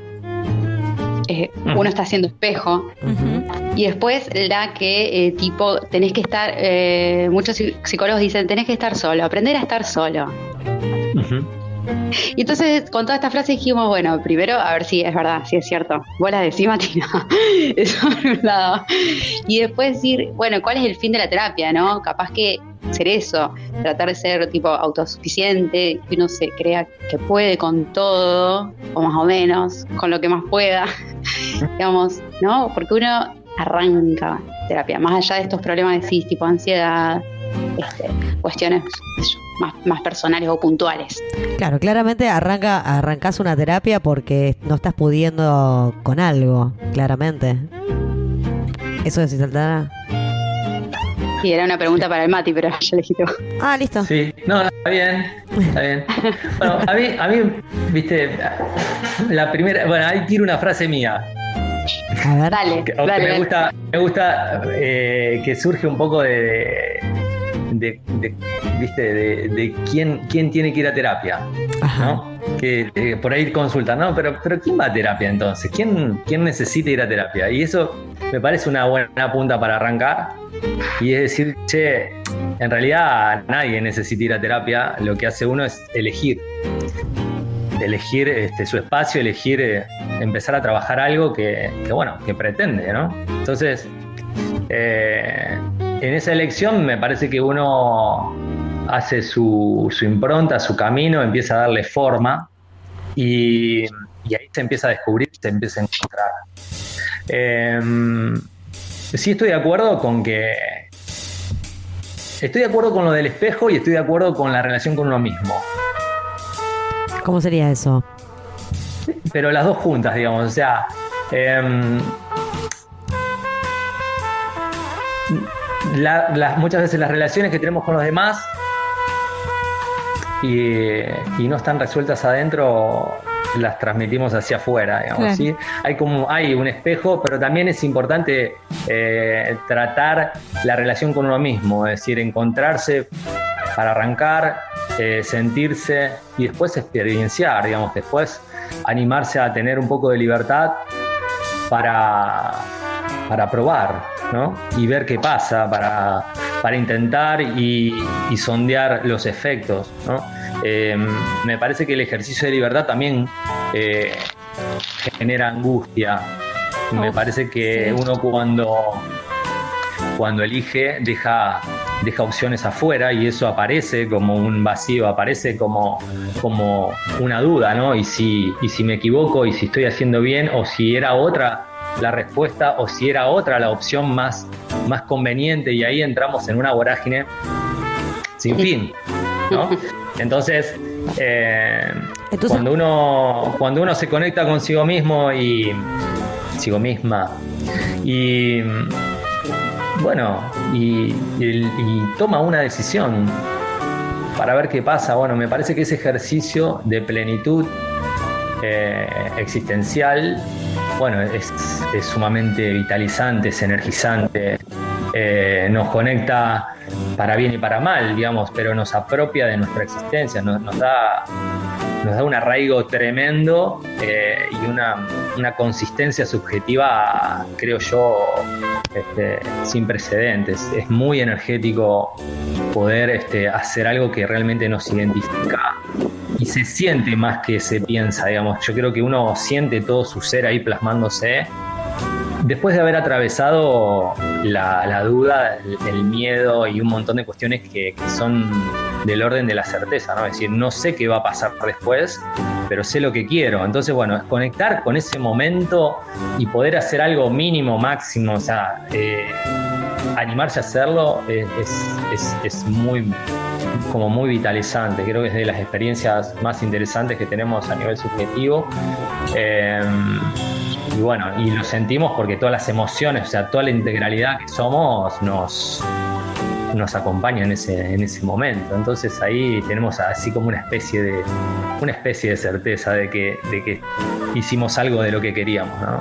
Yo en general trato de que, de que las personas que consulten y yo mismo traten de, tratemos de, de conectar con ese tipo de experiencias. eh, y después ver las conclusiones. Es decir, todo eso obviamente es una elección que, que está condicionada, como venía escuchando, digamos, tenemos un montón de condicionantes pero, pero bueno, atravesar esa, ese momento y asumir la valentía, asumir eso, asumirnos, asumirnos como posibilidad de elegir, me parece que es, un, es una experiencia que vale la pena vale la pena experienciar. Claro. Sí, sí. No sé si estuviste escuchando el audio de Rolón, pero por ahí como que tal vez lo que decía él, ¿no? Que desde chicos nos cargan como o de miedos o, o de- también nos pueden impulsar. O de no miedo, sería lo contrario, sería de valentía, que por ahí hace que uno de, de grande tenga como más confianza en sí mismo o, o no. digamos. Como que esa, esa, vos que estás, no estás de acuerdo con que nos condicionan un poco los adultos, los adultes. Eh, sí, la fuente identificatoria eh, viene de todos lados. Yo ahí, la teoría dice que tomamos rasgos inconscientes y, aparte tenemos, de lo que vemos sacamos conclusiones por inferencia a edades muy tempranas. Eh, muy tempranas, ya empezamos a procesar, incluso antes de poder eh, hablar, ya entendemos y, eh, tenemos capacidades de, de interpretar códigos eh, y de integrarlos. Entonces, sin darnos cuenta estamos muy ávidos de, de- de participar del mundo humano. No- Nos, vemos a los niños ahí, eh, niñas, niñas eh, como en- eh, observándolo todo, ¿no? Y, y sin hablar. Y ahí están incorporando, ahí estamos, ahí ese es el momento más importante de incorporación, ¿no? Eh, o sea, es imposible no, no vernos afectados. Y bueno, y, mucho pasa a través de, la palabra, ¿no? Decir, todo de, de la palabra o del lenguaje en sentido amplio, ¿no? Como reglas, reglas de convivencia, reglas de lo que está bien, reglas de lo que está mal, o sea, como, digamos, reglas. Y todo se va entramando en nuestras representaciones, en nuestro ordenamiento del mundo, de, las costumbres, todo va como si fuera una gramática, ¿no? Claro. Y después, pero de adultos, nosotros podemos como deconstruir, por decirlo de alguna manera, eso.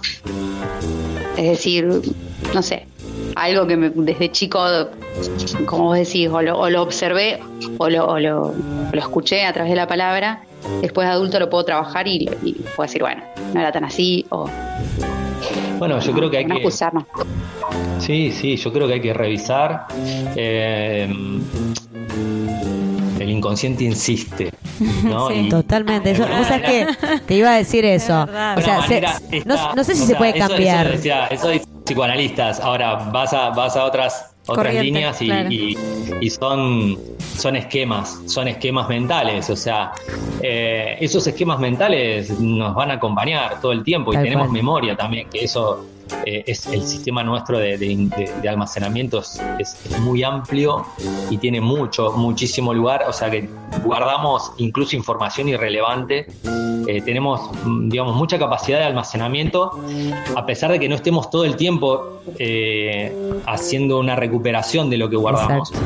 Entonces eso, digamos, te va a operar prácticamente toda tu vida. Lo que me parece importante es que yo voy mucho a, ahí voy como, como, como más a los sistémicos, viste, a, a- a la escuela sistémica Sí. y digo, che, bueno, a ver, veamos cuáles son las creencias, los valores, cuál es tu filosofía de vida, cuál, digamos, cuál es tu, cuáles son tus criterios, cuál es tu, tu gramática que, te lleva a, tener, a tomar ciertas decisiones en determinado momento, a, tener ciertas preferencias y no otras, digamos, tratar de conocernos en, en cómo estamos programados, en cómo, cuáles son esas, esas sentencias este, que funcionan como comandos y que de pronto hacen nuestra voluntad, entre comillas, ¿no? Eh, entonces, una vez que conocemos eso, empezamos a tener la posibilidad de, de pensar otras filosofías, digamos, otra- otros criterios de vida, a- adherir a otras ideologías. Eh, hay que enriquecerse, hay que leer, hay que, hay que conectar con, con otros, con ámbitos diferentes, hay que ser plásticos, digamos, ¿no? Elásticos. y después elegir, tenemos la posibilidad, como decía hoy, digamos, tenemos la posibilidad de, de hacer un ejercicio pleno de libertad subjetiva, bueno, hagámoslo. Por supuesto que eso tiene, tiene un impacto, tiene un impacto hacia, hacia nuestro entorno y eso a la vez nos, nos impacta eh, en, una, en una dialéctica. Entonces, bueno, eh, vemos qué pasa ahí, tomemos, tomamos registro, aprendemos, o sea, vamos construyéndonos, ¿no vamos? Nos deconstruimos en algunas cuestiones, yo creo que elegimos, van a estar ahí. Lo que sí, me parece que antes que deconstruir podemos ampliar.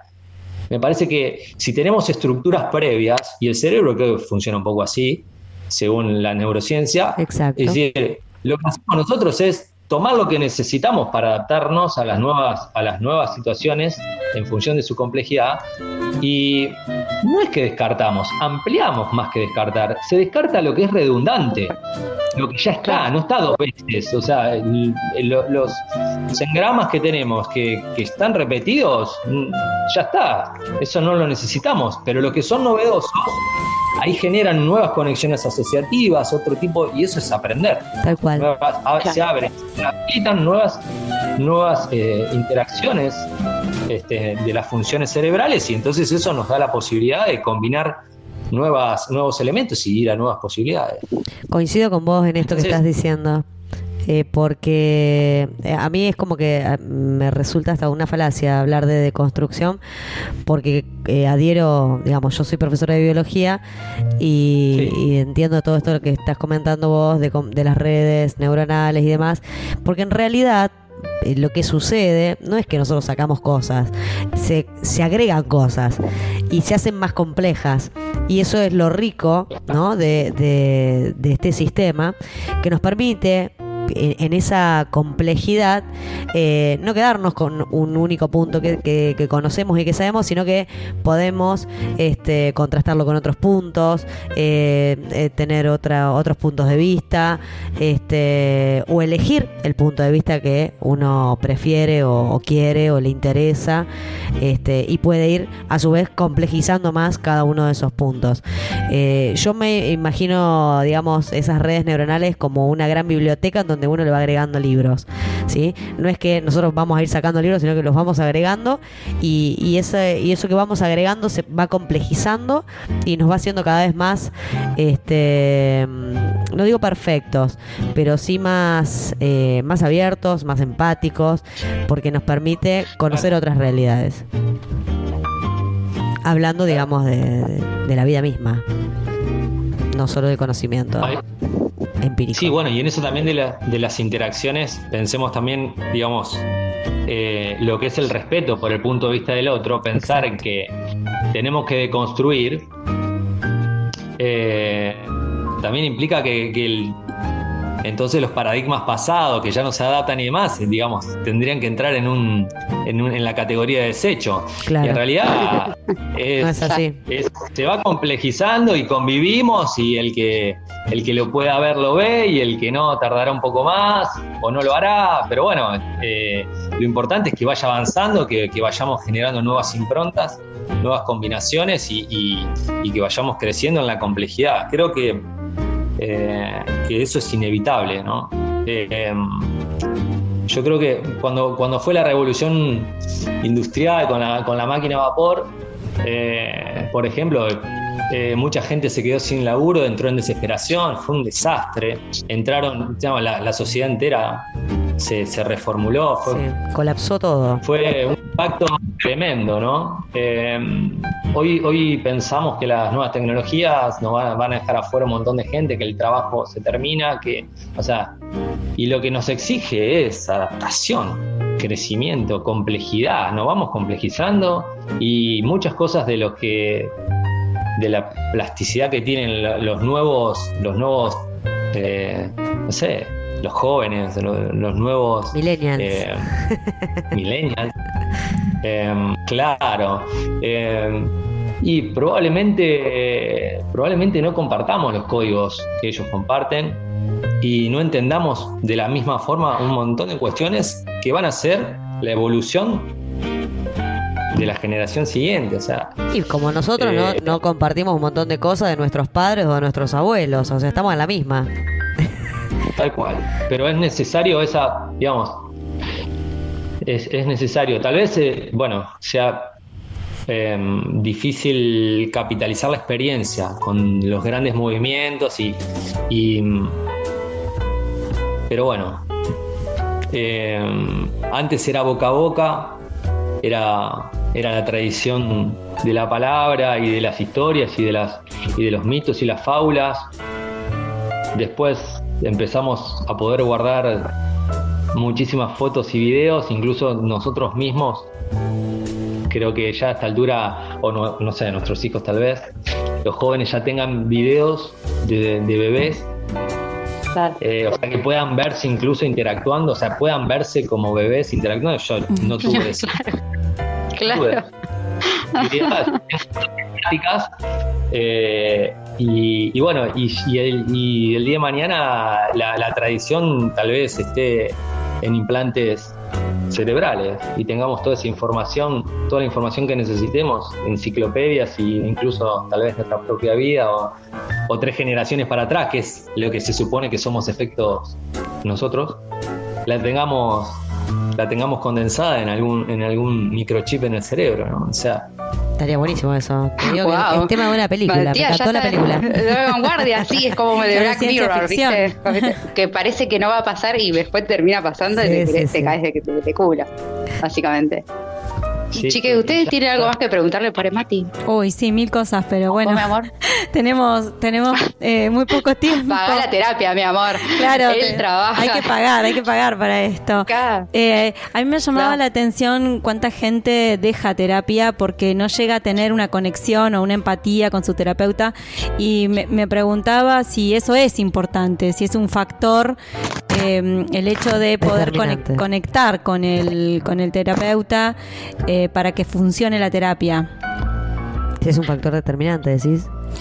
Claro, porque mucha gente clausura esta posibilidad porque eh, justamente no, no logra eh, encontrarse con, con la persona que está hablando o entenderse o sentir que le está haciendo un bien. Porque yo he ido a 17 ya psicólogos, entonces tengo esta pregunta. como, como- como pendiente, digo, el- el- claro, ¿Usted qué piensa? búsqueda. ¿Usted qué piensa, doctor? O hay, o hay 17. etapas, porque, porque por ahí hay etapas que uno dice, bueno, empatizo con esta persona, llega un momento que ya llegamos a un límite en el que no avanzamos, entonces uno cambia de terapia y por ahí no sé si es, eh, cambia de terapeuta, perdón, y por ahí no sé, no sé si es eso o es eh, que uno es- entró ahí en una encrucijada que no puede resolver. Quiero hacer un Que paréntesis. por más que te lo digan se me ocurre una 17 respuesta. no lo claro, a, no lo vas a, a justamente, registrar. se me ocurre un paréntesis. ¿No será que tal vez no escuchás de tus psicólogos lo que querés escuchar y entonces por eso cambiás? Y por más que sigas cambiando, amiga, ¿qué onda? Pues es una posibilidad también. A lo mejor no tiene que ver con la empatía con el psicólogo o la psicóloga, Claro. sino con, con una cuestión personal de no querer escuchar lo que el otro te dice, entonces vas buscando al que al que querés que te diga lo que, lo que vos que buscás. Se me ocurre, Claro. Nos, eh, Negación. estaría bien que Matías aporte, pero justo estaba con conexión débil. ¿Volvió Sí. o está sigue con conexión débil? Está reconectando. Ahí está, ahí está, sí. No, mira acá, tal vez la. ¿no? No. Ah, veníamos re bien. Ah. Veníamos tan bien y se conexión débil. Sí. Pagale, Aldana, ¿no ves que no puede tener Ni siquiera, internet? ni siquiera internet porque no le Claro. pagan No le Claro. pagan, No la no puede pagar internet. Claro, no puede pagar internet. Esto es una cadena. Esto. Es una cadena. Ay, no, se escucha pausado. Me parece que no, no quiere contestar. No quiere contestar. Apaga la cámara y capaz que se escucha. A ver, Ahí ahí, está. estás. Ah, no sé. Ahí está. Ahí está. ¿Estoy? Sí, sí, sí. Sí. ahí estás. Bellísimo. Bueno. Estás tan lindo Eh, hoy. todo eso. No, y todo eso y más. La experiencia, lo que es rapport y lo que es transferencia, ahí podemos ir más desde. Oh. Ah, Ay, ay, sí. ay. eh, Quizás se apaga la cámara. no sé si lo- puede ser que, que funcione. Si no, bueno, Ah, vamos a tener que. Vamos a, es? ten- Sí. a tener que abandonar Qué raro, veníamos bien. comunicación. Sí. Yo, yo creo que el universo no quiere que él se comunique en este momento y diga. corto el video. Ahí está, ahí está, ahí corto está. el video. Dale, Sí, quédate con el audio el audio. nomás. Corto el video, ¿está bien? A ver, Sí. Probemos. Estás hermoso, pero bueno, te vamos a tener que escuchar nomás. hacer una captura así, por lo menos. Ya lo hice. Eh, bueno, no, pasa de todo. Yo creo que todas esas son razones para, para cambiar eh, eh, el, el terapeuta, el analista, el psicólogo, psicóloga. Em, el profesional. Sí, Profesional. Sí. Eh, a ver. Lo que he visto mucho es que, por ejemplo, hay, hay profesionales, hay an- analistas que, que se quedan con una etapa de nuestra mochila. Co- coincido. Claro. Hay, hay etapas en donde uno ya va resolviendo algunas cosas. Tenemos que dejar. Ay.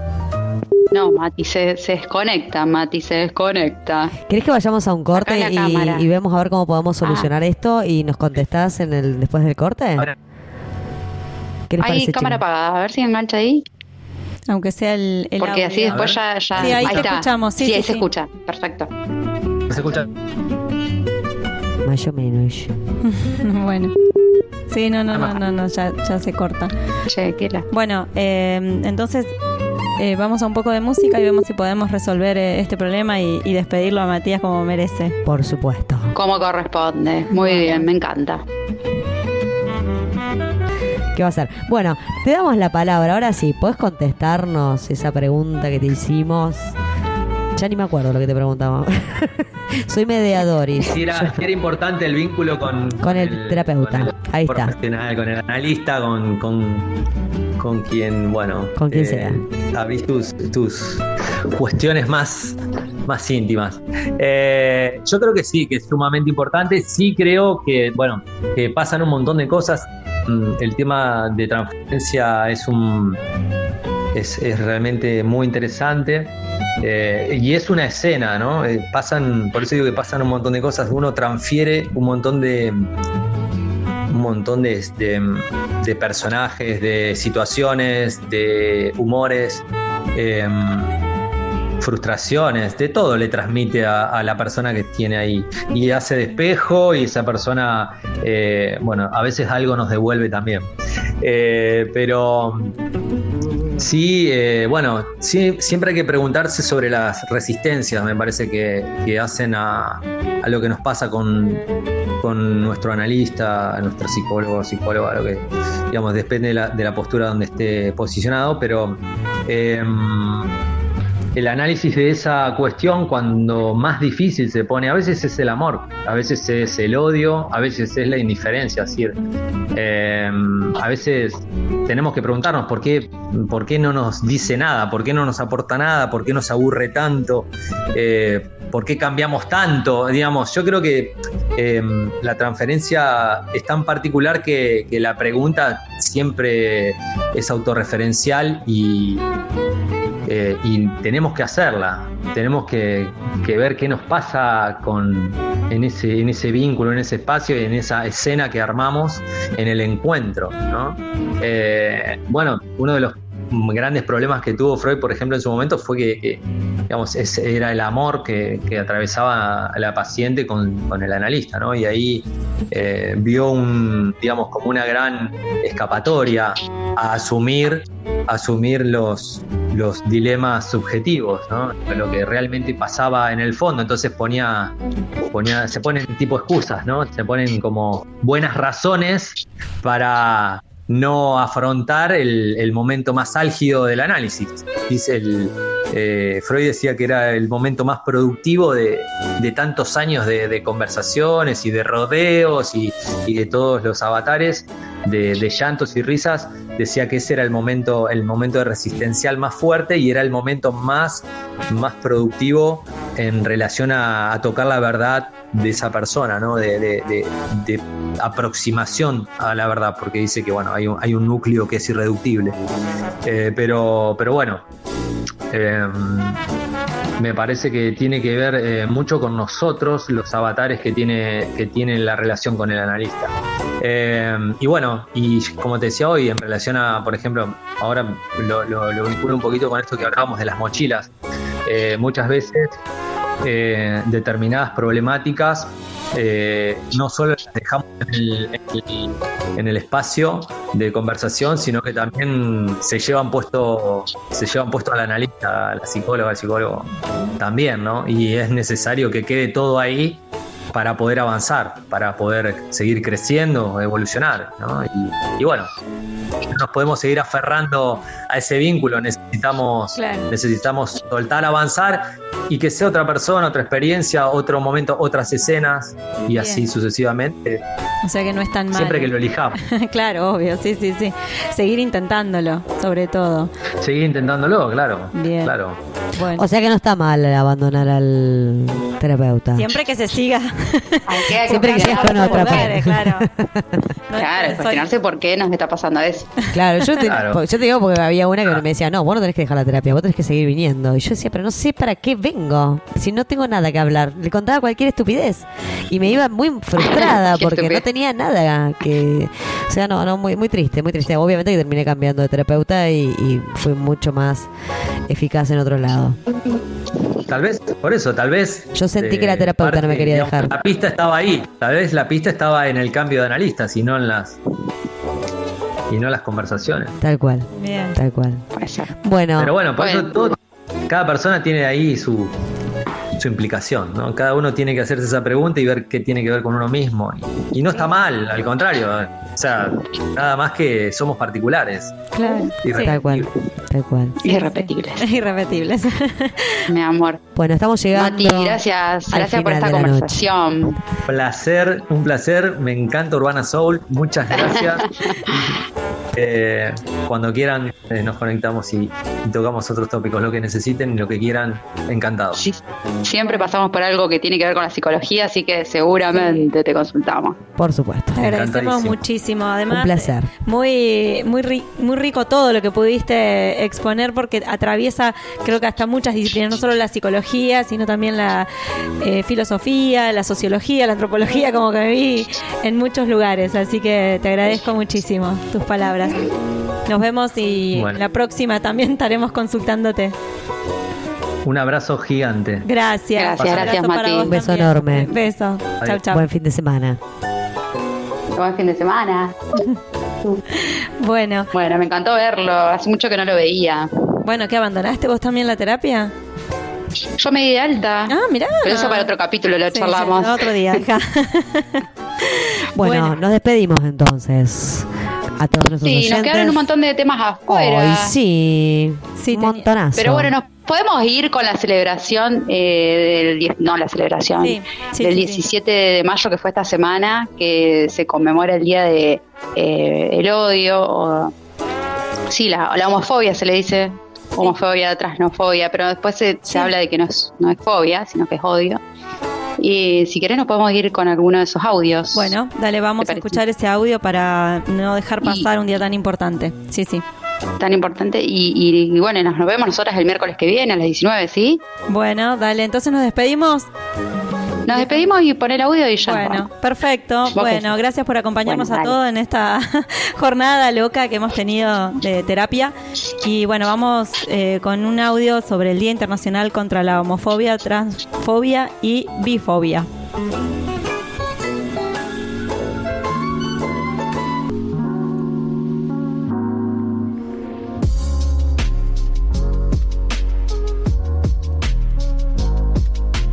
17 de mayo, Día Internacional contra la Discriminación por Orientación Sexual o Identidad de Género.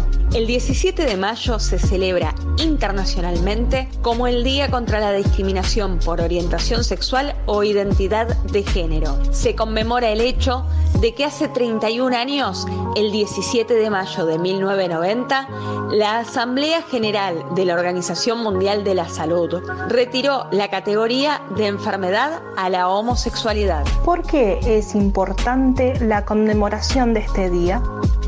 Las personas que formamos parte del colectivo LGBTI más, históricamente hemos sufrido el juicio, la discriminación y la marginalización justificada por el diagnóstico médico que alimenta el prejuicio y la desinformación. Por ejemplo, el rótulo de enferme lleva a la creación de tratamientos y terapias que en otras épocas podríamos considerar como tortura.